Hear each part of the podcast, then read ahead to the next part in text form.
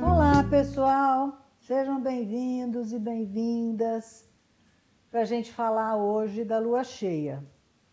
Mas eu queria fazer um comentário que é incrível a gente observar, né? Os movimentos que acontecem no céu e que, ao interpretá-los e ao analisá-los, né? Que são logicamente de caráter simbólico, né? A gente consegue entender os eventos que estão acontecendo na Terra. Então, esse balé, né? Que os planetas fazem lá no céu se espelha aqui embaixo se sincroniza com os movimentos que estão acontecendo aqui e nos ajudam a interpretar melhor tanto as nossas vidas pessoais quanto o que está em torno da gente. Né? Isso realmente é o que me fascina mais na astrologia. A gente tinha na lua nova tudo assim muito de certa maneira harmônico, ao menos pelo primeiro período, né?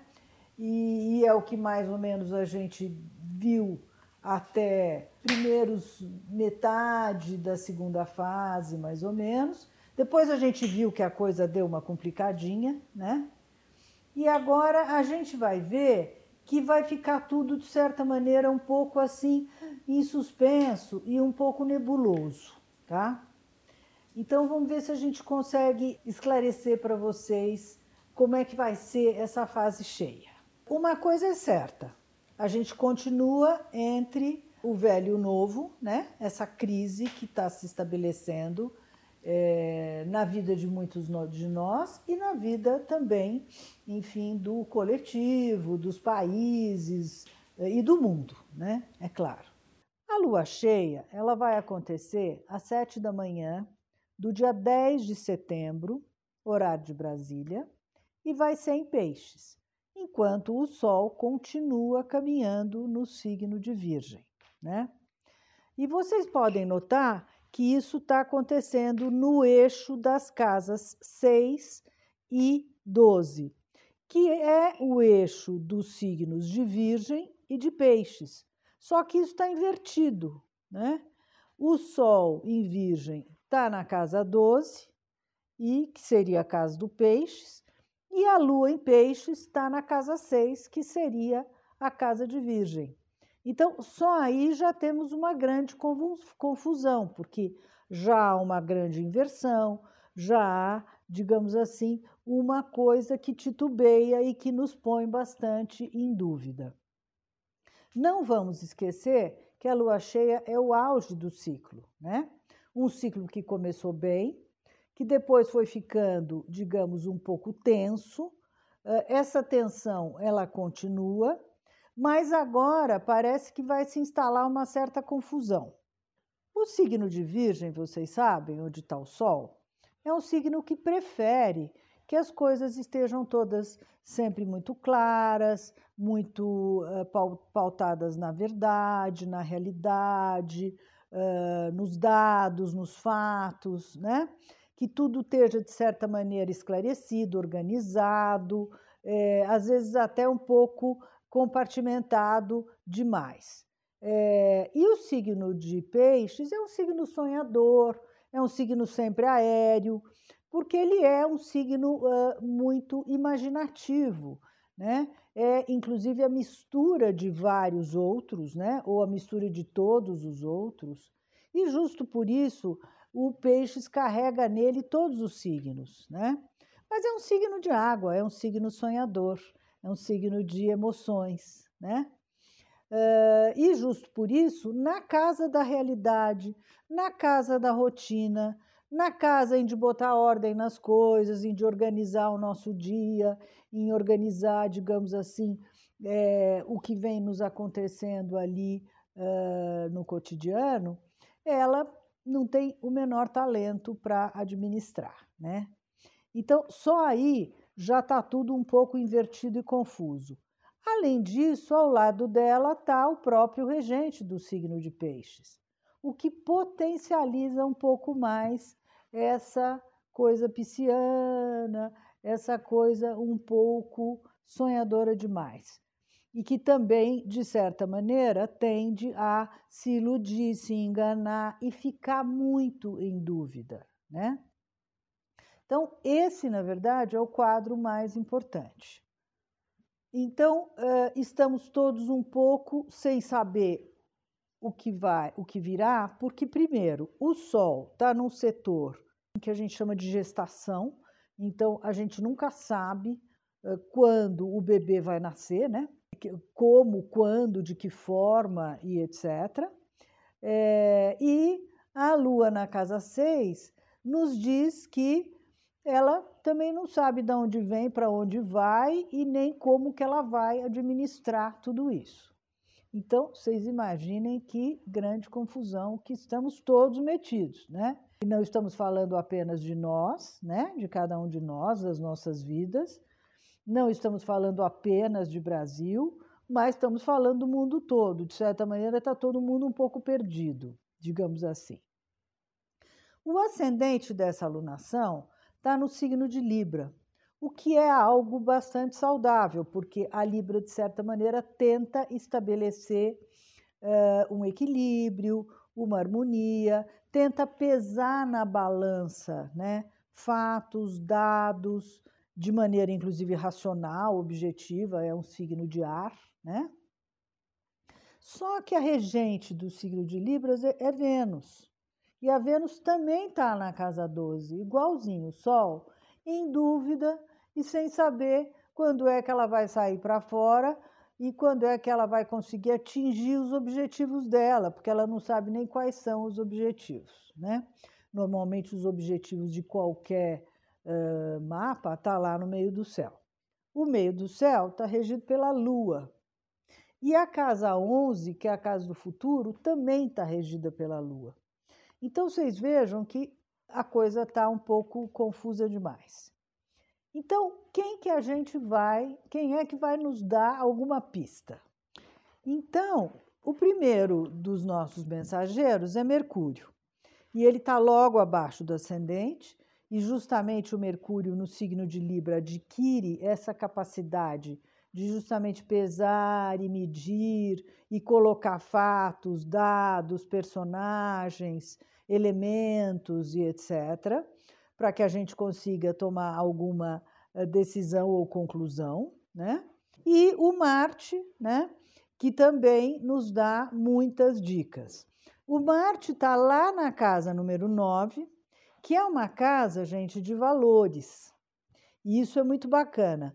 Fora o fato de que o Mercúrio, né, manda nesse Marte que está uh, no signo de Gêmeos, que é o signo que ele rege. Então a gente sempre diz que justamente ele é o dominante né, de Marte, ele é o comandante de Marte. E, e nisso tudo os dois se entendendo muito bem. Então, o Mercúrio dizendo: vamos usar os fatos, vamos pesar na balança e vamos nos comunicar.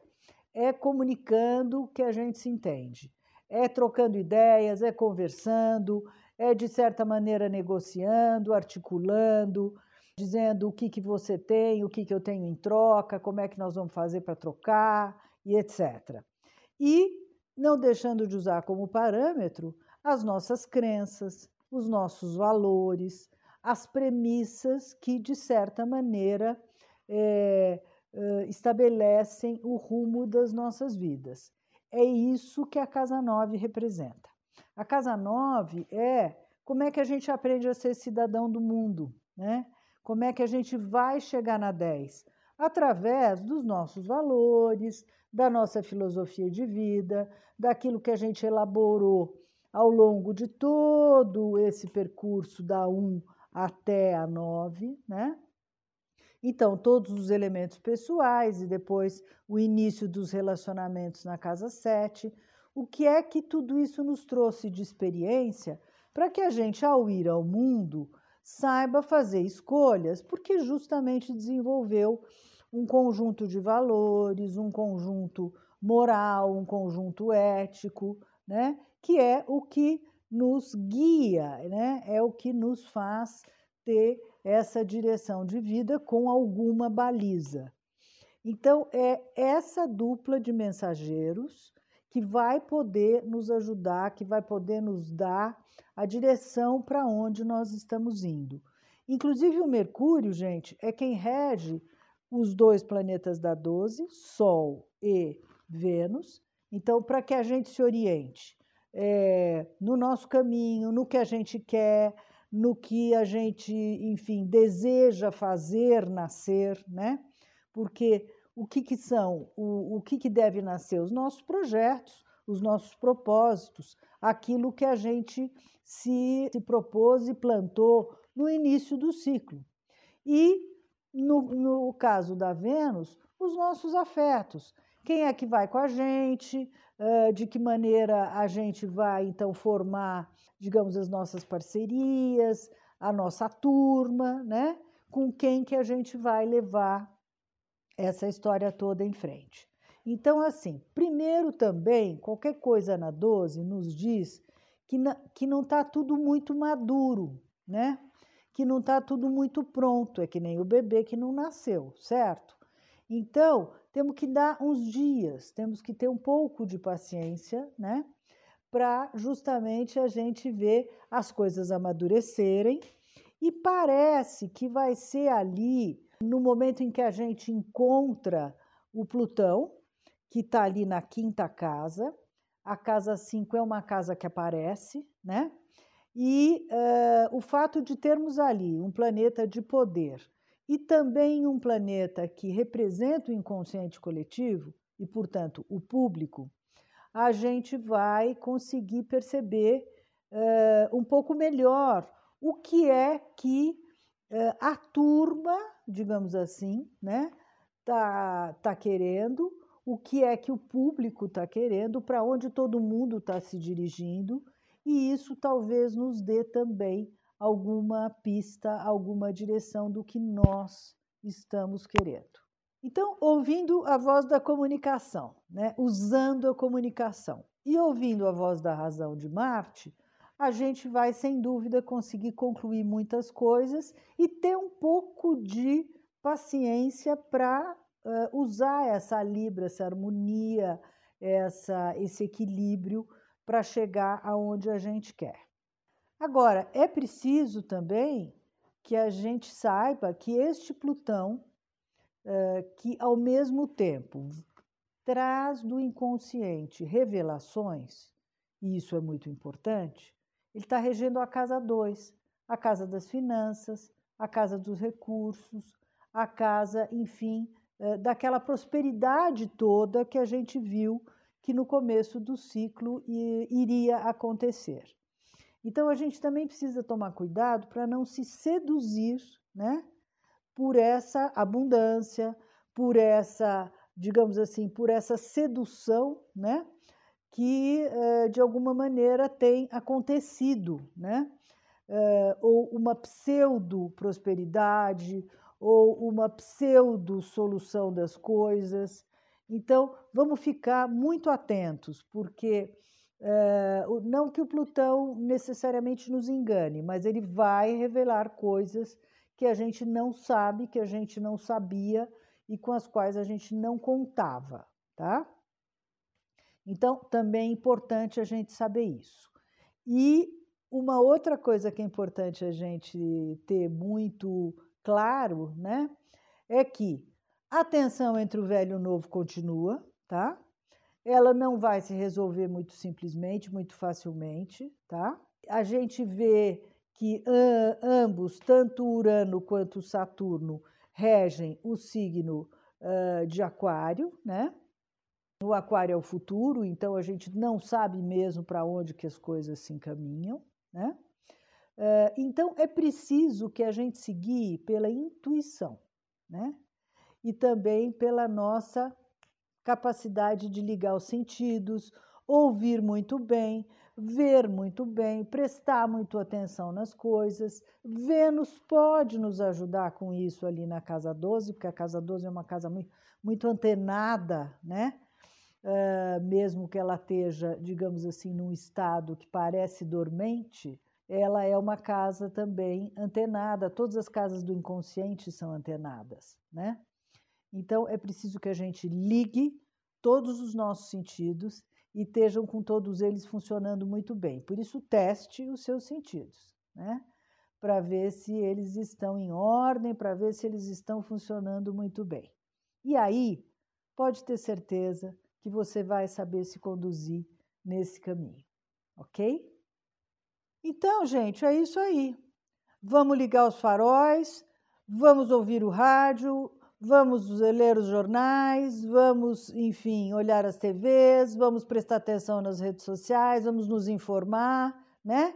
Para a gente justamente estabelecer esse canal aí de comunicação entre Mercúrio e Marte, para a gente saber muito bem como é que é o caminho que nós temos que percorrer, ok? E sentidos ligados, ok? Então, uma boa lua cheia para todos. É claro que no começo a gente vai estar um pouquinho confuso e depois a gente vai começar a saber por onde uh, deve caminhar, ok? E não deixe de consultar lá no site os prognósticos do seu signo ascendente, que é ele que vai contar para você aonde tudo isso pode estar acontecendo. E, inclusive, pode estar acontecendo em casas muito conscientes. Então, você vai ter a sorte de saber para onde você está indo. Isso é bom, né? É, porque, enfim, tem, tem, dependendo do mapa, dependendo do ascendente, isso aí não cai nesses lugares, cai em outros. Esse é o clima, então, geral, mas pode não ser necessariamente o que está acontecendo particularmente na sua vida. Então, não deixe de consultar o site e o texto do seu signo solar, ok? Então, um grande abraço para todos, comemorem a lua cheia e até a semana que vem. Tchau. Por que você não olha mais para mim? Yeah. E diz qual é a cor de seu pecado. Espero por você até o fim. Mas já me deu nó, parou para assistir o jogo do Mengo. Gata paulistana, ora tenha dó. Eu fiz que fiz de tudo para ganhar um dengo. Você nem me deu bola e escravo.